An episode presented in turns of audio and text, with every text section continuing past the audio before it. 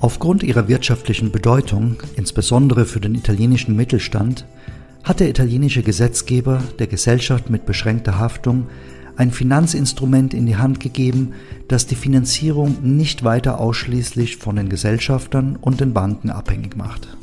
Demnach kann die Gesellschaft mit beschränkter Haftung Schuldverschreibungen ausgeben.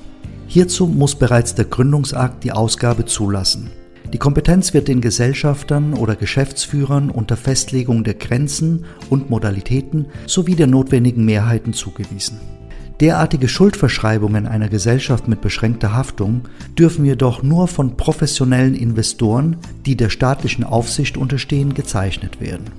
Werden diese anschließend in Umlauf gebracht, haftet der Veräußerer für die Zahlungsfähigkeit der Gesellschaft wenn die jeweiligen Erwerber keine professionellen Investoren oder Gesellschafter der jeweiligen Gesellschaft mit beschränkter Haftung sind.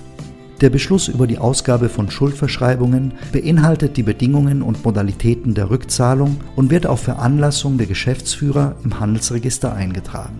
Ferner kann bestimmt werden, dass entsprechende Bedingungen und Modalitäten mit der Zustimmung der Mehrheit der Inhaber von Schuldverschreibungen geändert werden können.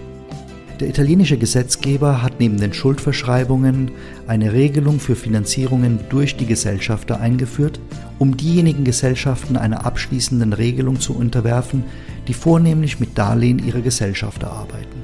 Diese Finanzierungen sind definiert als jene, die gewährt wurden, als zwischen dem Schuldnerstand und dem Eigenkapital der Gesellschaft ein auffälliges Missverhältnis bestand oder in der finanziellen Lage einer Gesellschaft gewährt wurde in der eine Einlage vernünftigerweise gewesen wäre.